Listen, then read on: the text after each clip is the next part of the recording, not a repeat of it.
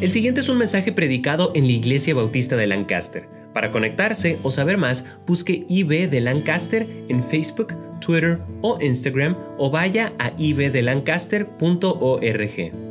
Abren sus Biblias, por favor, a 1 de Corintios, capítulo 15. Estaba pensando en qué ah, podría su siervo predicar a esa gran iglesia. Ah, ah, no hay tal cosa como una iglesia perfecta. Un hermano dijo, no, no, ya encontré la iglesia perfecta y le dijo, no te metas para allá, la vas a arruinar. No, no, no existe tal cosa como una iglesia perfecta. Pero aquí esta iglesia está muy cerca y doy gracias a Dios por Ah, bueno, por la pasión por las almas. Doy gracias a Dios por el celo que tienen para la causa de Cristo, por la equilibración y por las vidas cambiadas. Y doy gracias a Dios por esto. Me quedé, pensando qué podría ah, decir a esa gran iglesia, la iglesia bautista de Lancaster. Y me acordé las palabras del apóstol Pablo a una iglesia que él amaba. Y esta iglesia de Corintios, ustedes estudiantes de la Biblia saben, tampoco era una iglesia perfecta. Era una iglesia con, wow, muchos defectos. Pero la verdad es que el apóstol Pablo amaba esta iglesia y él dio estas palabras en el último versículo del capítulo. Estamos hablando del versículo 58. A una iglesia que él amaba, una iglesia que tenía muchas buenas cualidades. Y él decía, así que hermanos, Ahora, ah, ustedes que estudian la Biblia, muchas veces en la Biblia usted va a encontrar esas dos palabritas, así que, o las palabras por tanto. Por ejemplo, allí en Mateo 28 dice, por tanto, id. En Romanos capítulo 12 dice, así que hermanos os ruego por las misericordias de Dios que presentéis vuestros cuerpos en sacrificio vivo. Cada vez que usted ve esas dos palabritas, así que, o la palabra por tanto, usted eh, debe ah, eh, eh, pensar y, entender que estas palabras están ahí sencillamente para decirnos, por lo que te acabo de decir, ahora yo quiero que hagas algo. Es decir, por lo que te acabo de formar, ahora ah, quiero que actúas, que usted cumple con algo. Y, y, entonces es imposible en realidad empezar un estudio que empieza con las palabras así que sin ver qué es lo que nos acabo de decir. Ah, qué es lo que nos está, debe motivar a cumplir con lo que ahora nos va a instruir. Y el tiempo no me permite, hermanos, de pasar por todo el capítulo. La verdad es que ah, me gustaría, pero el tiempo no permite en un, servicio. Pero permíteme decir sencillamente que este capítulo se trata con la resurrección, con el hecho de que ah, Cristo sí resucitó y los hermanos que cantaron aquí de, de esta gran victoria, de esta gran victoria. Ay, hermanos, cómo nos alentaron el alma. Pero el colmo del capítulo se encuentra en el versículo 55, donde declara, ¿dónde está, oh muerte, tu aguijón? ¿Dónde, oh sepulcro, tu victoria? Es decir, porque Cristo resucitó, porque la muerte ya no tiene aguijón, porque el sepulcro ya no tiene victoria, quiero que hagas algo. Y a propósito, al Cristo vivo sirvo y Él en el mundo está. Aunque otros lo negaren, yo sé que Él vive ya. Ah, eh, yo no sé de usted si yo voy a poner mi confianza en, alguien para la vida eterna. Yo quiero que esté vivo. Yo no quiero que esté muerto. Ah, bueno, para decirlo en otras palabras, si yo voy a una clínica para perder grasa, yo no quiero que el doctor sea gordo. Yo quiero que le haya funcionado lo que me está exigiendo, ¿verdad? Tuvo un buen amigo que estaba en una plaza comercial con su esposa y una señora ah, amplia estaba vendiendo unas pastillas, pero y ella decía, estas pastillas son como mágicas, usted toma esas pastillas y, usted no tiene que hacer ejercicio, usted no tiene que cambiar dieta, estas pastillas le elevan el, metabolismo del organismo humano a que cada le va comiendo más grasa y usted toma esas pastillas y vas a bajar de peso. Y dijo la esposa de mi amigo, ¿lo compramos, mi amor? Y él contestó diciendo, no. Y ella dijo, ¿por qué? Y él dijo, mírala. Todos los fundadores de otras religiones murieron y quedaron muertos. Buda murió, está muerto. Mohammed murió, estaba eh, en un taxi ahí en Nueva York eh, predicando con el hermano David Acevedo que el Espíritu Santo me impulsó. Háblale a ese taxista de Cristo. Alguna vez cada cristiano siente este impulso. Ah, si alguna vez usted lo siente, habla. Una hermanita preguntó a mi papá, ¿cómo sé que este impulso viene de Dios? Y mi papá la contestó, ¿usted cree que vendrá del diablo? La verdad es que Dios a veces nos impulsa de hablar, a dar un folleto ahí. Entonces ah, empecé a hablarle y él dijo, no, no, yo creo en Cristo, pero no como tú crees en Cristo. Yo soy musulmán, dice. Dice, yo creo que Cristo era nada más un buen hombre. Yo creo que él era un muy buen profeta, pero él ni era el profeta número uno. El profeta número uno, por supuesto, es el fundador de mi religión, Mohammed. Y yo decía, pues, ¿dónde está sepultado Mohammed? Porque por rito religioso los musulmanes tienen que ir una vez a la vida a celebrar la resurrección de su fundador. Y él con orgullo me lo explicó. Y después que terminó de platicar, ya saben a dónde voy. Le pregunté dónde está sepultado Jesucristo. Porque el mismo Corán programa la resurrección de Cristo. Él dijo, no, no, él, él no está sepultado, él resucitó. Entonces le hizo la pregunta obvia, ¿cómo es el quien usted dice es número uno, murió y quedó muerto? Y el quien usted dice número dos, murió pero resucitó. Ah, no puedo explicarlo, hermanos. La verdad es que Cristo triunfó. Hace cuatro meses su siervo, ah, no soy tan joven como antes, ah, pero la verdad es que antes mi Teresita y yo manejábamos toda la noche a predicar. Y esta vez, hace cuatro meses, manejé cuatro, 18 ah, horas para predicar en una iglesia. Y su siervo se me formó un coágulo en la pierna. Y ese coágulo se hizo pedazos, invadió mis pulmones y los médicos dicen que debería de haber muerto. Yo me acuerdo de estar ahí cara a cara con la muerte en esa cama de hospital hace cuatro meses, con una paz, una tranquilidad, una certeza, una confianza, porque al Cristo vivo sirvo. La verdad es que Dios decidió que no, que todavía puedo seguir predicando y sirviendo otra vez y gloria a Dios, la cosa está controlada. Pero mientras que sirvo, qué bueno es tener vida de nuestro Señor, hermanos, para poder servirle. Yo no sé cuántos días me resta. Un día voy a parar para predicar mi último mensaje. Pero el por, mientras es un gran gozo servirle a nuestro Cristo. Yo sé que para usted también lo es. Pero si usted está aquí y no tiene la certeza de nunca morir. Porque algún día quizás usted va a oír, el hermano Daniel, Daniel ha muerto. Y si usted recibe esas noticias, no los cree.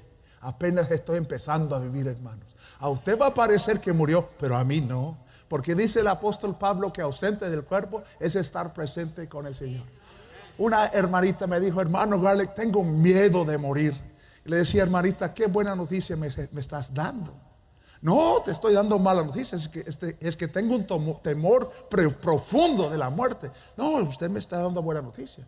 ¿Por qué dice usted, Daniel, que es buena noticia? Bueno, ¿es que usted es salva? Sí. ¿Y usted tiene miedo para morir? Sí.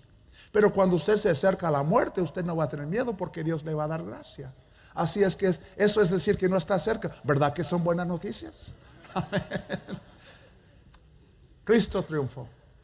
Y porque Cristo triunfó, aquí nos está queriendo que hagamos algo.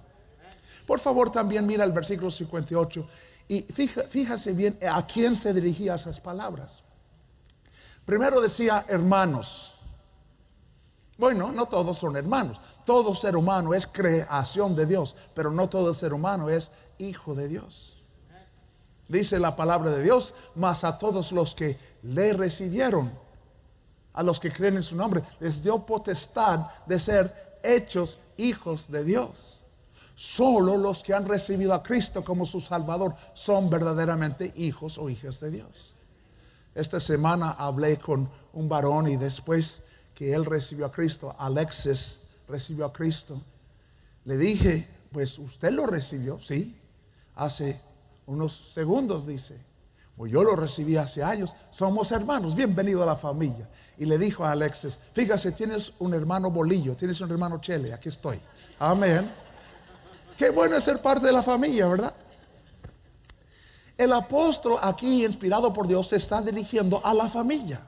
Está hablando hermanos. Esto es lo que aquí se está diciendo. No está dirigido a los que no han recibido a Cristo. Nada más los que de verdad han nacido a la familia de Dios. Y mi amigo, mi amiga, si usted nos visita esta mañana y usted nunca ha tomado la decisión de decirle sí a su Cristo, por favor dígaselo. Todos tenemos el mismo problema, todos somos pecadores. No hay uno aquí quien podrá decir, yo nunca he pecado. Algunos dicen yo nada más los chiquitos, aquel los grandes. Para mí los míos son los chiquitos, los suyos son los grandes. Pero para Dios pecado es pecado, es pecado. ¿Y sabes cuántos pecados tenemos que cometer para estar destituidos de la gloria de Dios? Con solo uno. Y le confieso que he cometido mucho más que uno. Pero hermanos, le traigo buena noticia, aunque yo no puedo pagar por sus pecados y usted no puede pagar por los míos porque yo debo los míos y usted los suyos. Hay uno quien nunca debía. Jesucristo, el Emanuel, el Dios con nosotros y el quien no conoció pecado, se hizo pecado por nosotros y él murió. No solo es que murió, pero al tercer día resucitó y él está dispuesto y listo para salvarle a usted. Algunos dicen, yo recibo a Cristo todos los días, de eso no hablo. Hablo de un evento como el día que me casé con mi Teresita. Amén. Hace 38 años tomé la decisión de decir, sí, I do. Y no me arrepiento de haberlo hecho. Amén. ¿Sabes qué? Y, estoy hablando de un evento en que usted toma la decisión de decir sí a su Cristo. En ese momento, lo que Él pagó por usted hace dos mil años es aplicado a su cuenta y sus pecados quedan como que si nunca hubieran existido y usted queda tan limpio delante de Dios como que si fuera tan justo como Cristo, porque usted y yo tenemos la justicia de Cristo en aquel momento. Y si eso no lo ha hecho, por favor hoy toma la decisión de decirle a su Cristo, sí, yo también quiero que me salva. Pero no solo se dirigía el apóstol aquí inspirado por Dios a los hermanos, pero fíjese bien, decía el apóstol claramente en el versículo 58, así que hermanos míos, amados. Cuando el apóstol Pablo decía que amaba a esos hermanos, lo decía de todo corazón. Él había introducido la mayoría de ellos al, Evangelio de Cristo. Él fue el instrumento que Dios utilizó para que muchos de ellos tuvieran paz con Dios y estuvieran en rumbo a la gloria después de morir. Fue Él. Y les amaba. Es absolutamente imposible que usted podrá comprender cuánto es que el pastor Chapo nos ama. Ah, porque, bueno, se lo voy a ilustrar así. ¿Cuántos de ustedes aquí son padres? Ah, usted ah, eres papá, eres mamá, usted tiene un hijo. Levante la mano.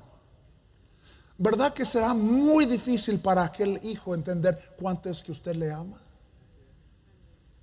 Y yo sé que vivimos bajo la maldición de pecado y que a veces, oh que Dios perdone, hay padres que no aman a sus hijos como deberían de amarlo. Yo entiendo. Mi amigo, mi amiga, mi hermano, mi hermana, si esto es el caso suyo, permíteme decirle que el Padre Celestial nunca falla. Amén. Pero lo normal, aún entre los humanos, lo normal es que cuando nace ese bebé, nadie tiene que enseñar a esa madre a amar a ese bebé. Algo sucede en ella lo natural. Por pecado hay excepciones, pero lo normal es que hay un amor en el corazón de cada papá, de cada madre, para, cada mamá, para su, para su bebé, para su hijo, para su hija. Muchas veces los niños no pueden comprender cuánto es que su papá, cuánto es que su mamá les ama, hasta que en el curso de la vida tengan hijos propios.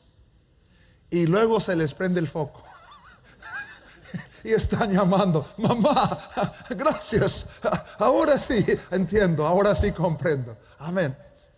Esto es lo natural que Dios pone en el corazón de cada padre, cada madre, lo normal, lo natural, es un amor para con sus hijos. Entendiendo el amor que una madre, un padre tendrá para su hijo, este es el mismo amor que Dios pone en el corazón de un pastor, un líder para la gente que le está sirviendo. Y, en realidad es imposible describir el amor que el apóstol Pablo tenía para con esa iglesia. Imposible describirlo. Pero algún día quizás alguno de ustedes, de ustedes Dios les va a llamar y después de prepararse van a salir usted y, y, su marido, usted y su esposa y van a estar ahí cuidando un rebaño y luego usted va a decir, ahora entiendo cuánto es que el pastor Chapo me amaba. Es un amor natural, un amor divino. Y cuando el apóstol Pablo decía esas palabras, no fueran palabras sueltas, no fueran palabras así dicho por a la ligera nomás. Él hablaba de lo profundo de su corazón, diciendo, hermanos míos, amados, porque Cristo resucitó, quiero que cumples con algo. Porque Cristo triunfó, quiero que hagas algo. Porque ya la muerte no tiene poder, porque el sepulcro no puede dominarnos. Yo quiero que cumple con algo. Quiero por favor que se fija bien lo que quería que cumpliremos. Dice, Así que hermanos míos, versículo 58, amados, estad firmes y constantes, firmes y constantes. Ah, ah, necesito, si, si, fuera tan amable, pastor, podrá venir, pastor Isaí, podrá venir usted, por favor, y, el pastor Elton está aquí, por favor. Está el pastor Abel, no sé si está por aquí, o, por, favor, necesito aquí a tres hermanos. Venga, por favor. Hermano, ¿será tan, tan amable de ayudarme, por favor? Si fuera tan amable, yo le prometo que no le voy a avergonzar en nada. Vengan, por favor, hermanos. Ah, la verdad es que ah, voy a permitir al pastor Isaí que represente a nuestro Señor Jesucristo, ¿ok? En, la ilustración que quiero darles. Y hermano, usted va a representar a la iglesia de Cristo, ¿ok? Entonces, hermano Isaí podrá pararse así y usted va a pararse aquí. Y eh, hermano Elton, me perdona, hermano. Usted va a representar al mundo. Ok, perdóname. Dios sabe que le amo, ¿ok? Y, sabes que la verdad es que se, comprende que la iglesia debe estar más cerca a Cristo que al mundo. ¿Ok? Se, entiende esto, ¿verdad?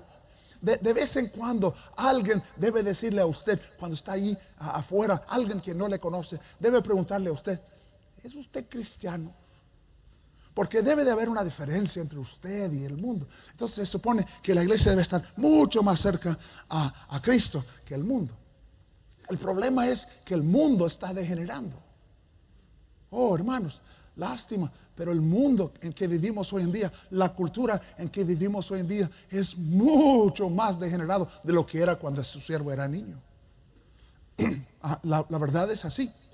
Ah, cuando yo era niño y me crié en toda Latinoamérica, mi papá es evangelista, entonces yo conozco a México de los 60, conozco a Centroamérica de los 60, yo conozco a Sudamérica.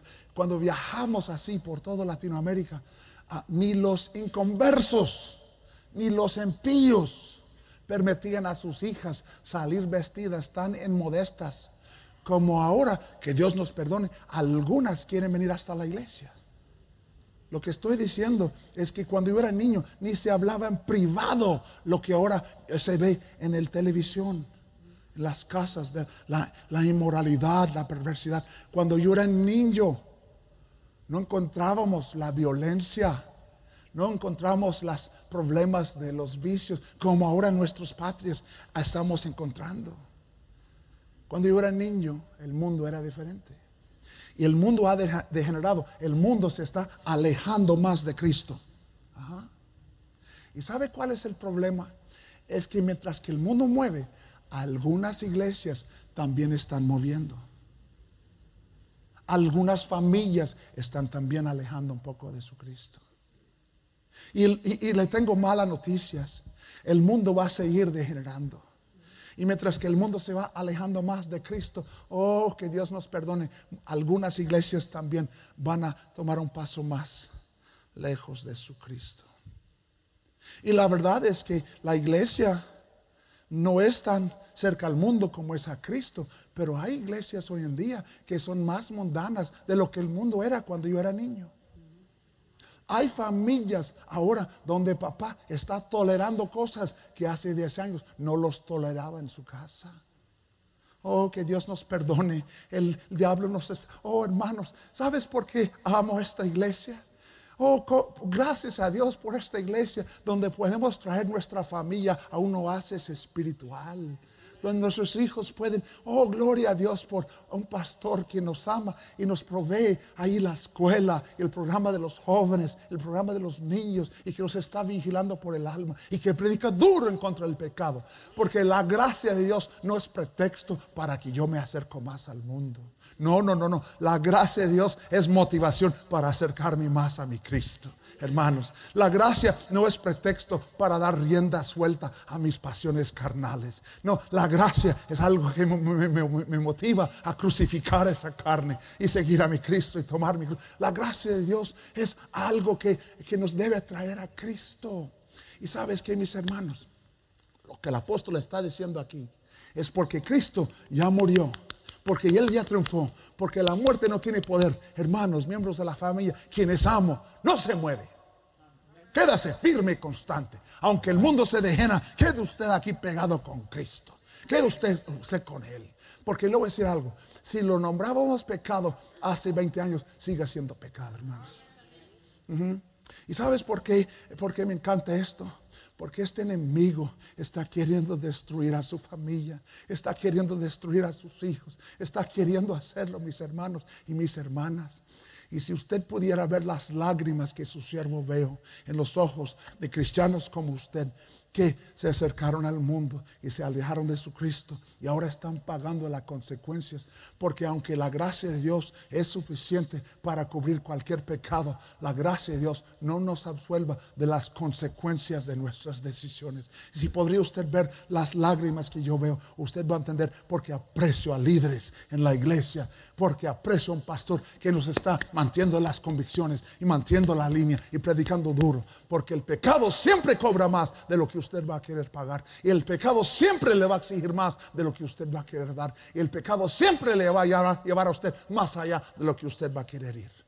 La verdad es, hermanos, si tuviera una culebra venenosa y la tirara aquí entre las hermanas de la primera banca, le garantizo que habrá movimiento en la iglesia. Estas hermanas les sorprenderá a usted con sus habilidades atléticas. Estarán saltando bancas y esto y el otro. Y yo le voy a decir otra cosa. Si fueron aquí del comité de las Olimpiadas, estarán enlistando a todas esas hermanas para representarnos ahí en las Olimpiadas. ¿Por qué? Porque reconocemos el peligro de una culebra venenosa pero a veces no reconocemos el peligro del pecado y este león rugiente que está queriendo destruirnos. Y a veces hasta estamos coqueteando con el mundo diciendo, ay, mira, la toqué en su cabecita y no me mordió. Oh, que Dios nos perdone. Por favor, su siervo, estoy aquí. Y yo no vengo con una agenda menos de ayudarle a usted y a su familia. Así es que les, estoy dando lo que el apóstol Pablo dio a la iglesia, diciendo, no te mueves, no te mueves, quédate firme, mantente firme y constante, no vaciles, mantente firme y constante. Esto es el mensaje que Dios nos dio ahí. Hermanos, muchas gracias por ayudarme, muchas gracias. Y las cosas van de bueno a mejor. Mira, siguiendo leyendo el texto. Dice, así que hermanos míos, amados, estad firmes y constantes. Y luego dice, creciendo en la obra del Señor. ¿Qué es la palabra que sigue? Ay, hermanas, eh, hermanos, esa palabra siempre en el griego tiene un significado muy particular, porque en el griego esa palabra siempre quiere decir que siempre. es decir, que tenemos que estar tomando un paso más para Cristo. Tenemos que estar siempre creciendo, siempre haciendo un poco más para Cristo. Oh, que espero que la, trayectoria de su vida es que usted esté haciendo más para Cristo en febrero del año 2018 de lo que hacía usted en febrero del año 2017. Espero que usted esté siempre creciendo en la obra del Señor. No, no quiero avergonzar a ninguno. La verdad es que de todo corazón yo vine queriendo ser usado de Dios para hacer de bendición a usted y a su familia. No estoy por avergonzarle. Entonces no me contesta en voz alta. Pero ahí adentro, en su corazón, ahí en su, en su pensar, en su meditación, le hago una pregunta. ¿Está usted ahora haciendo más para Cristo de lo que hacía antes? O para ponerlos en términos que entendemos, ¿está usted pasando más tiempo leyendo las escrituras? De lo que leía antes? ¿Ha existido un tiempo en que usted hablaba más a su papi de lo que ahora ahora? ¿Ah? A veces pensamos equivocadamente que el orar es como entrar a un gran rey, un trono, y Dios es rey y Él es soberano, y, yo entiendo que se siente en un trono. Pero la relación que Él quiere con, contigo es más íntima. Él dice, por favor llámame Abba, Abba. Y esa palabra en realidad cuando los traductores de nuestra Biblia, gloria a Dios por ellos, estaban traduciendo la Biblia al vernacular, al castellano, cuando encontraron esa palabra Abba, no encontraron en todo el diccionario hispano una palabra que representaba la ternura de esa palabra. Más a los traductores de la Biblia en inglés, que traducieron su Biblia nueve años después de que tuvimos la nuestra, estos traductores tampoco en inglés encontraron una palabra que representaba la ternura de la palabra Abba. Entonces lo que hicieron esos traductores es pusieron una transliteración, es decir, pusieron la palabra Abba, inventaron nueva palabra para el mundo hispano y también para el mundo inglés. Pero para decirle lo tierno que, es esa palabra, eh, eh, eh, imagina una niña que su papá ha estado en la guerra, no la ha visto por tiempo y regresa a su papi cuando ella le ve, ella olvida de sus juguetes y se va corriendo con sus bracitos extendidos y para acariciarlo, para abrazarlo. Y mientras que ella corre, ella le está diciendo, papi, papi. Si puede imaginar el rostro de esa niña en ese momento, esa es la palabra Abba. ¿Ah? Y sabes que su papi quiere oír de usted. Hay momentos que no podemos desahogarnos con nadie, pero con Él sí, mis hermanos, con Él sí. Hay momentos que usted y yo necesitamos hablar con nuestro papi.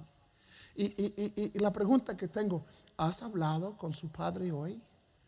¿Has hablado con él? Oh, el orgullo más grande es el pecado de no orar, porque el no orar es decir, no te, no te molestas Dios, yo puedo sin ti. Y cuando vamos a aprender que sin Él nada podemos hacer. La pregunta que tengo, mis hermanos, es, ¿está usted creciendo siempre en la obra del Señor? Hay un tiempo en que usted hablaba cada semana a más pecadores del Evangelio de Cristo de lo que ahora estás hablando. Hay un tiempo en que usted, usted era más fiel de lo que ahora es. Lo que el, el, apóstol inspirado por Dios está diciendo, iglesia, les amo, son hermanos, somos familia, les amo. Y porque Cristo ya resucitó, porque la muerte ya no tiene poder, quiero que hagas algo, no cambias y haz más para Cristo. Crece en la obra del Señor. Iglesia Bautista de Lancaster. Yo aquí estoy delante de usted para rogarles, de rodillas adentro de mi corazón les estoy rogando, haz más para Cristo. Haz más para Cristo. Y de, y de realidad, no de boca nada más. Se cuenta el chiste. Y si usted ha oído el chiste, por favor ríase de todos modos. Amén. Se cuenta el chiste de que eh, dice en la broma que, que el Papa necesitaba un trasplante de corazón y que salió el cardinal y decía a todos los miles ahí congregados en el Vaticano, el Papa si no recibe corazón dentro de media hora va a morir. Necesitamos un voluntario para dar su corazón para el Papa. Y el chiste dice que todo el mundo gritaba, mi corazón para el Papa, mi, mi, mi corazón para el No, no, mi, no, no, no, de, no de, mi, mi corazón para el Papa. Y dijo el cardenal, wow, con tantos voluntarios Vamos a tener que permitir que Dios escoge. Y en ese momento pasó una paloma, según lo que dice el chiste, y le agarró una plumita y, el cardinal y lo soltó y dice, el quien le cae encima, ese será el afortunado, quien va a poder dar su corazón al, Papa. Bueno, todo el mundo gritando, mi corazón para el Papa, mi corazón. Pero esa plumita no se bajaba. Entonces los cámaras televisoras querían ver por qué no se bajaba esa plumita. Entonces cuando acercaron con el poder de magnificación de sus cámaras, vieron que la gente estaba gritando así, mi corazón, mi corazón, para el, el papa, para el papa, así gritaba la gente. Oh, yo encuentro, oh, hermano Isaí, yo encuentro muchos cristianos que están diciendo, sí, quiero ser más para Cristo. No está hablando de palabras o de fingir. No, no importa lo que el pastor piensa de usted, lo que tu hermano piensa de usted, ¿qué es lo que Cristo ve en usted? Y Él puede ver que estás haciendo más para Cristo. Lo que yo quiero es estar un poco más enamorado de Cristo mañana de lo que fui enamorado hoy. Lo que yo quiero hacer es, estar un poco más dedicado para mi Cristo de lo que estoy hoy. Yo quiero estar siempre creciendo, siempre creciendo, tomando un paso más, un paso adelante para hacer más para mi Cristo. Le traigo buena noticia. El, el texto termina con victoria. Mira cómo termina ese capítulo, ese gran capítulo. Dice, no solo es que porque Cristo resucitó, miembros de la familia, hermanos, quienes amo, quiero que no te cambies y no vaciles, pero que esté firme y constantes, creciendo siempre en la obra. Pero dice, mira estas palabras tan lindas, sabiendo que vuestro trabajo en el Señor no es en vano. Hermanos, ustedes que nos atendieron con cuánto amor en la conferencia de liderazgo. Dice la palabra de Dios que ni puedes dar un vaso de agua a un siervo de Dios sin que Dios se lo paga. Y ustedes dieron tanto más que un vaso de agua. Créame, el Señor paga bien. ¿Sabes qué? Yo me he fijado, los hermanos de la iglesia, quienes cuidan de los siervos que están administrando entre ellos, Dios los bendice. Pero permíteme decir algo. Lo que haremos por Dios, jamás, me repito, jamás una vez más, me, lo repito, jamás lo haremos en vano. Lo que haremos por Él siempre, siempre, siempre será de provecho eternal. Estaba yo en Monterrey, México, con mi papá. Mi papá, muchos de ustedes lo conocieron. Mi papá tenía Parkinson los, últimos años de su iglesia. fue un gran gozo venir y predicar aquí una vez. Mi papá sentado allí. Ah, el hermano Isaí se va a acordar de esto. Y ah, hermano Isaí, gracias por todo el amor que has expresado a nosotros a través de los años. Le amamos, varón, de verdad. Mi papá, como tenía Parkinson, le fue difícil salir y tocar puertas, porque a veces literalmente caminaba así. No podía. Entonces, ah, muchas veces saliendo a su siervo con mi papi a hablar a la gente de Cristo, él decía, hijo, búscame, hay un parque. Voy a buscar una banca.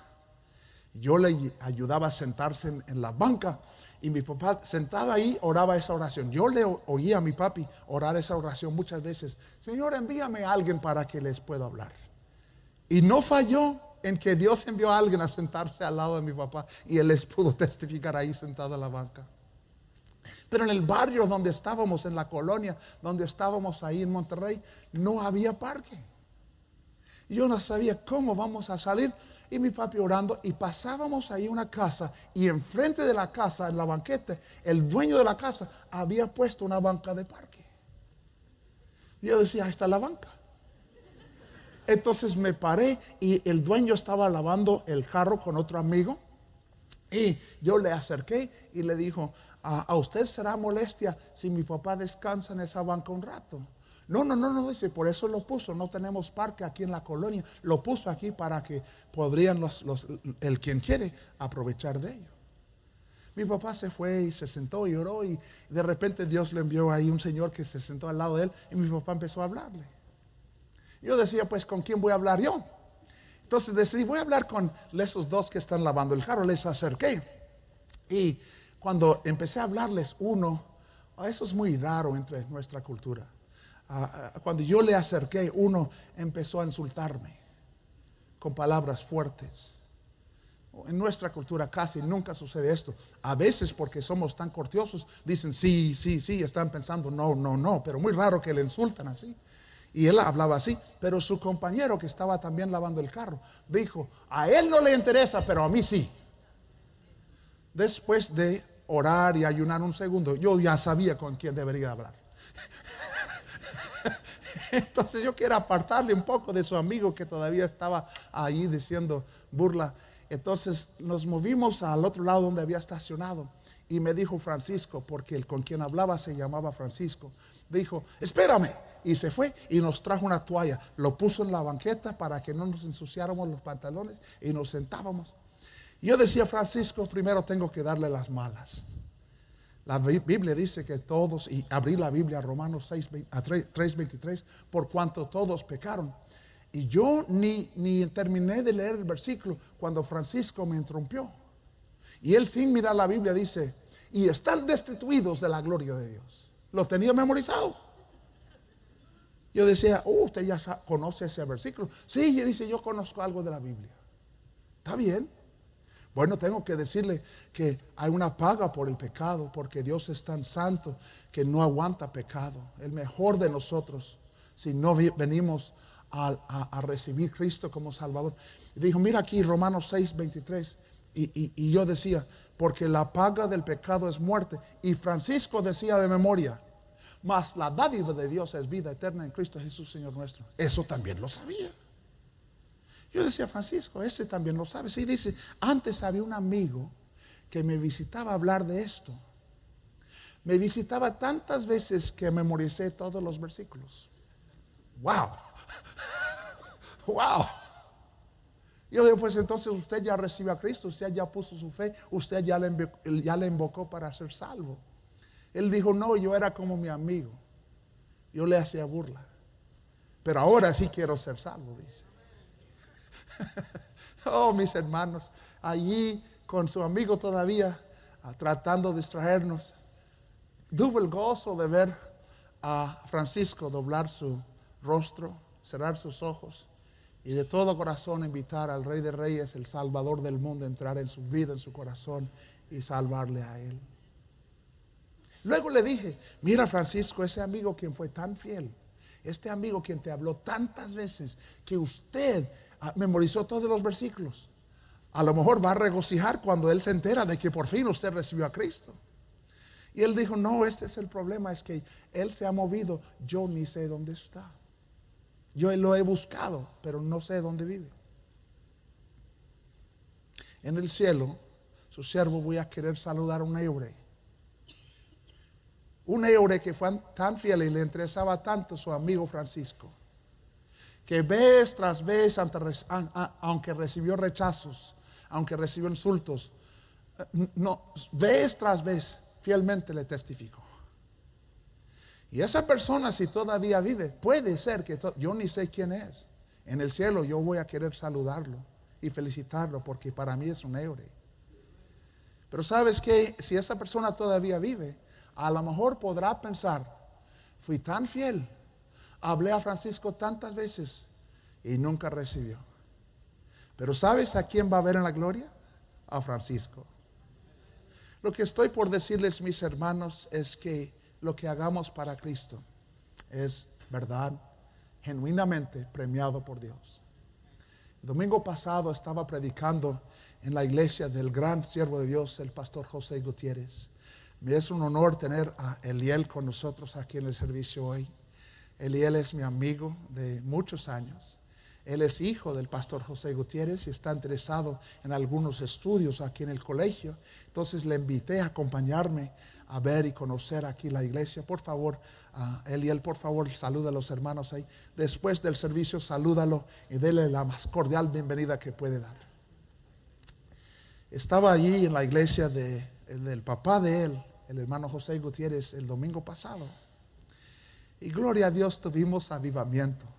Oh, era algo especial. Los hermanos habían trabajado y teníamos tantas visitas en la iglesia. Y el domingo, en todo el día, Ah, eh, tuvimos 48 adultos que eh, hicieron su profesión de fe en el servicio allí en Mexicali, México, el domingo pasado. Pero les cuento esto para hablar de una persona específica. Estaba sentado más o menos donde están sentados ustedes, en la segunda fila a mi derecha mientras que prediqué. Era una madre. Y al lado de ellos estaba un varón ya adulto y ese varón decidió recibir a, Cristo, recibir a Cristo. Y luego se pasó para bautizarse. Gloria a Dios por los cristianos que obedecen. Ajá. Pero eh, eh, luego, después del servicio, esa madre estaba llorando de gozo. Y me contó que había orado por su hijo por 14 años. Por 14 años. Y este domingo fue, el domingo pasado fue salvo.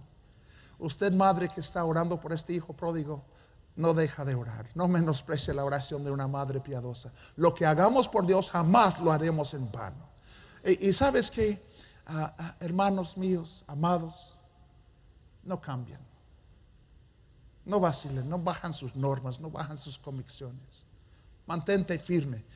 Parece más a Cristo. Sea más como Cristo. Identifícase más con Cristo. Porque Cristo resucitó, no mueves, no cambias. Iglesia Bautista Lancaster. Porque Cristo resucitó, oh, haz más para Cristo. Y no de boca solamente. No, no, de verdad. Hágalo de verdad, ¿ok? Iglesia Bautista de Lancaster, porque Cristo resucitó, le traigo muy buenas noticias. Lo que usted y yo hacemos para Él, jamás lo haremos en vano. Este es el mensaje que Dios me puso en el corazón. Voy a pedir a los sugieres que por favor preparan con estos libritos, deben de estar ahí atrás. Cada quien agarra un puñado y camina hasta el mero frente. Espero que tengo suficientes. Estos folletos mi papá los escribió cuando no hablaba el español. Mi papá escribió esto cuando él no hablaba. Y, lo primero que mi papá aprendió en español fue el plan de salvación. Los otros misioneros estaban aprendiendo como, cómo te llamas, qué hora es, y mi papá estaba memorizando el plan de salvación. Lo primero que tiene que saber es que todos somos pecadores. Lo primero que escuché a mi papá hablar fueron estas palabras en español. Y él puso aquí unas preguntas para averiguar si se entendía, si se entendía. Y ah, este folleto lo escribió, es muy sencillo. Este folleto no es para que usted lo regale a alguien. Este folleto no es para que usted lo regale a alguien. Este folleto es para que usted se siente y se lo lee con alguien. Ah, y, este folleto es para que usted se siente con esa persona y se lo lee en voz alta. Gloria a Dios en, en México esta semana entregamos, ah, estamos entregando 150 mil Juan y Romanos con este folleto imprimido en ellos. Y van a ir a 150 mil familias y buscar compartirles el Evangelio, los 61 predicadores que vinieron al entrenamiento. Estaba yo pensando y esta mañana pedí permiso ah, con el pastor Chapo porque su siervo estoy aquí ah, ah, con mucha gratitud de mi alma por invitación de él. Pedí permiso porque me sobraron unos. Espero que me tenga suficiente de hacerle a usted una pregunta. ¿Cuántos de ustedes dirán, hermano Garley, yo tengo parientes, familiares míos, los cuales ah, todavía a mi saber no son salvos, los cuales todavía no han puesto su fe en Cristo? ¿Podrá usted levantar la mano si tiene ahí un familiar, un pariente suyo, el cual no es salvo? Pueden bajar las manos.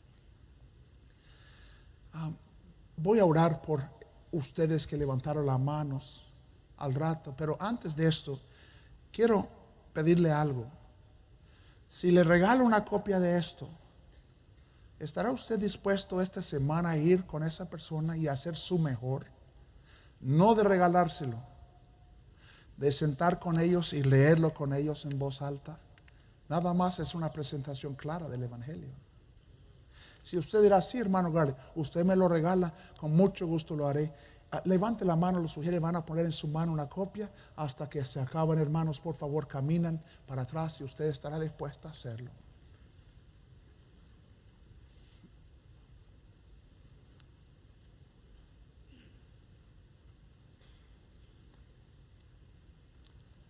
Amén.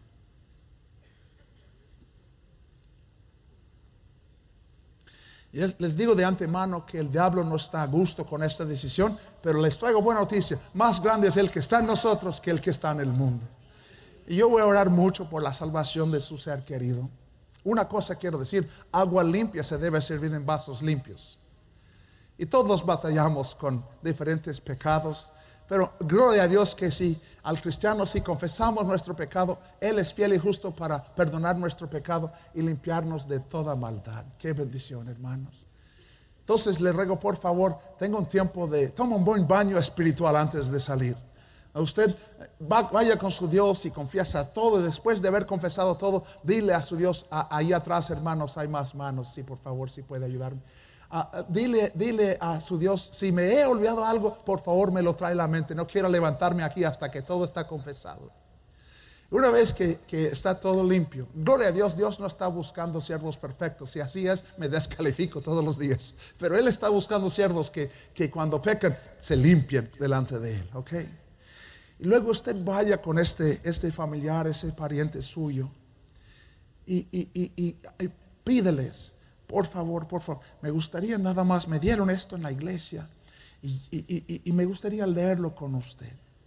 Ahora, si tienen preguntas, ah, ah, dile, es muy buena pregunta. Terminamos el estudio, te lo contesto. ¿Mm? Y a veces hasta me hacen preguntas que yo ni sé cuál es la respuesta, pero les digo igual. Me dicen, oh, hermano Gale, ¿cuál fue, ¿cuáles fueron los hijos de Dios que se casaron con las hijas del hombre? Yo tengo una idea, pero no sé. Y yo digo, pues, muy buena pregunta. Terminando el estudio te lo contesto. Y terminamos el estudio y le digo, pues mira, te prometí contestar. La respuesta a tu pregunta es que no sé. Usted no tiene que ser teólogo para presentar el Evangelio. Presenta el Evangelio a su pariente, a su ser querido. Háblales de Cristo. Y vamos a orar que Dios nos dé un avivamiento en nuestras propias familias mientras que hablemos a la gente que son de, de sangre y carne nuestro. Iglesia Bautista Lancaster, hoy en la noche tenemos un banquete espiritual. El diablo va a luchar para que usted no llegue. Pero por favor regrese. Yo ya sé lo que Dios me ha puesto en el corazón para predicarles. Y les pido, por favor, esta noche, el diablo va a luchar. Usted va a estar saliendo de la casa, le van a llegar visitas. Está bien, tráigales a las visitas, pero no se queda en casa, hermanos. O si se le poncha la llanta en rumbo a la iglesia, está bien, cambia la llanta y llega usted, aunque llegas tarde y sucio. Bienvenido usted. No permita que el diablo les robe de esta bendición. Cada ojo cerrado, cada, cada rostro inclinado. ¿Es usted salvo? ¿Tiene la certeza de la vida eterna? No hay nada más importante que saber dónde va a pasar la eternidad. Usted puede recibir este regalo si cree de todo corazón y le pide a Jesucristo que le salve. Puede orar así. Dios, mi pecado me ha separado de ti, y sin ti no puedo ir al cielo, pero creo que moriste por mí para pagar por mi pecado. Te recibo como mi único Salvador personal. Dame el regalo de la vida eterna. En el nombre de Cristo. Amén. Si tomó esta decisión, queremos alegrarnos con usted. Marque al 1-800-688-6329 o conéctese buscando IB de Lancaster en Facebook, Twitter o Instagram para hacer cualquier pregunta. Gracias por escuchar este podcast de la Iglesia Bautista de Lancaster. Que Dios le bendiga.